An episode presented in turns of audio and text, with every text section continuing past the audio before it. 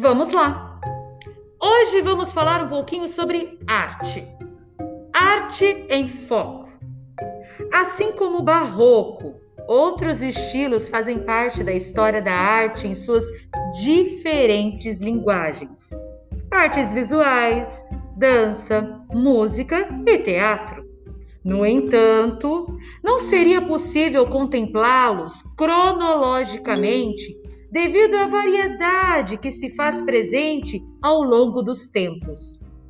No Brasil, o Barroco surgiu no século XVII, trazido da Europa por missionários católicos. Foi um estilo dominante durante grande parte do período colonial e nos legou um acervo no qual predomina a arte sacra. Outro movimento que nos deixou um grande legado artístico foi o modernismo. Ah, barroco e modernismo são movimentos artísticos e literários.